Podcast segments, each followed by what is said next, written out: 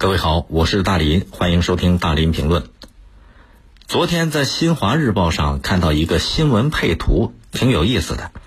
说的是什么事儿呢？杭州多所小学组织了一个爸爸篮球比赛，啊，乍一看上去，专业的裁判、统一的球衣，就像一个普通的业余篮球比赛。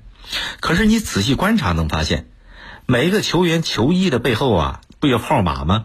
号码上方的名字还有个统一的后缀，写着谁谁谁他爹。哎，小学生篮球比赛不稀罕，但是小学组织爸爸篮球赛，这是头一回听说。所以有不少网友调侃啊，说这叫真正的拼爹，因为球衣上印着某某某他爹嘛。你看这当爹的参加比赛不敢怠慢啊。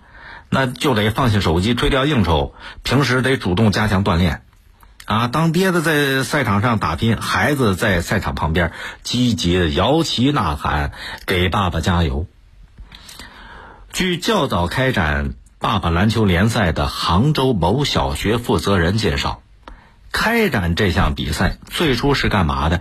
为了让一年级入学的新生和家长。能够更快的彼此熟悉，感受校园文化。事实上，就那么一场爸爸篮球赛，它的意义不止于迎新呐。你看，咱们平时对孩子的教育，你发现有这样一个现象：大伙儿都是过多的在强调学校教育，有时候呢就不太在意，甚至是忽略了家庭和家长的参与。实际上啊，学校能给孩子的。就是教给孩子们一些知识、文化，啊，这技巧之类的。可是，一个家庭、家长，他对孩子的热情、爱好等等性格方面的形成和培养至关重要。同时，你像这种活动，啊，把篮球联赛，不仅密切了家校的联系，也增进了亲子互动。这是一个很好的亲子教育，对提升孩子的身体素质也非常有帮助，而且也提高了全民健身的意识。咱们国家中小学生体质状况连续多年下降，这是个事实。所以呢，各级教育部门和学校一直都在积极的开展阳光体育运动，吸引青少年学生来积极的参加体育锻炼。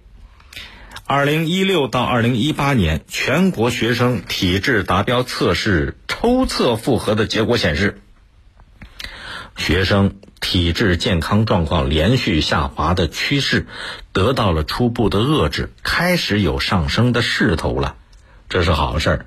但是你说增强学生的体质，光靠学校够吗？不够，必须要有家长的积极配合才行啊。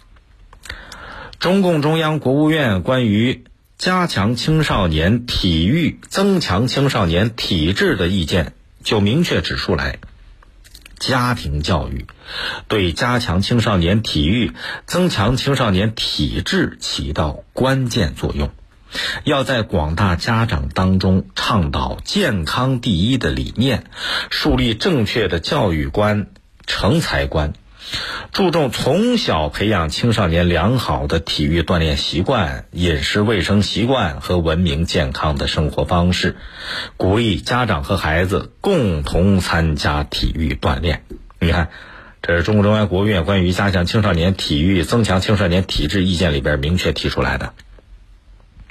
可是现实生活当中，好些家长没有意识到这一点。你看。你稍微留神，能看到周围不少朋友，那个当爹妈的，天天手机不离手，啊，出门懒得走，没有车他不动，很少参加体育运动。那你说这对引导孩子去锻炼身体，那肯定会有了这个负面的影响了。而且呢，不少家长给孩子就报各种各样的辅导班，就为了提高这个文化成绩、考试成绩，让孩子天天忙着学习，也没时间锻炼。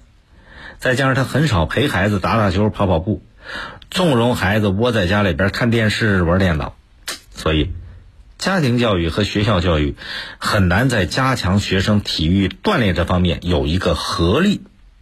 这怎么能够增强青少年的体质呢？这样，在这个背景下，你看这个爸爸篮球赛，就看出他的好处了。甭管成绩如何？你就单冲着某某他爹这件球衣，哎，每个家长他都得重视，都得全力以赴，怕给孩子丢人呐。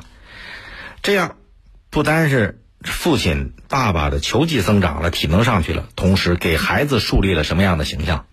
阳光健康的父亲，在爸爸的带领下感受体育的魅力呀。